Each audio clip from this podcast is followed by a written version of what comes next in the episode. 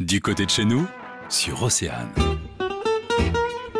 Partons à la découverte d'un festival de jazz étonnant créé en 1996 dans les Côtes d'Armor, situé entre Rennes et Saint-Brieuc, en pleine campagne, dans un lieu bien particulier. Il s'agit en fait d'une ancienne carrière qui a été entièrement euh, aménagée. On est entouré de la roche, de l'eau, de, de, la forêt, et en fait, elle a cette particularité, cet emplacement a cette particularité d'avoir une scène qui est entièrement couverte et pour le public et pour les artistes forcément. Gilles Lallefloc, un des programmateurs du festival Jazz in Angola. On a vraiment euh, dès le départ euh, eu l'intention de proposer un, un événement donc bah, convivial et familial, et donc à travers la possibilité pour les personnes qui ne sont pas initiées au jazz de venir découvrir toutes ces musiques qui tournent autour du jazz, qui utilisent le jazz, qui s'en inspirent, mais qui parfois euh, euh, vont davantage vers euh, des musiques du monde ou, vers des, musiques un petit peu plus, on va dire, électroniques, tout en, tout en préservant pour les initiés effectivement une programmation qui est de haute qualité.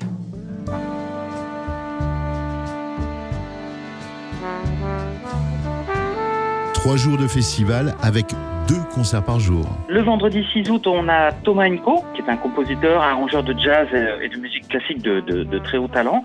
Et on a également donc Mathieu Chazarenc en quartet et qui vient euh, inviter euh, Sylvain Luc, un célèbre guitariste. Alors Mathieu Chazarenc propose un, un, jazz qui est très très doux, très mélodique. Le samedi, c'est 20h30 avec euh, bah, Michel Portal. Et puis le dimanche, c'est 20h euh, avec euh, Howard Walke qui invite Angelo Debar. Il y a encore des places disponibles, mais il faut impérativement réserver. On a une jauge qui, euh, qui est limitée en fait à 500 personnes par soirée.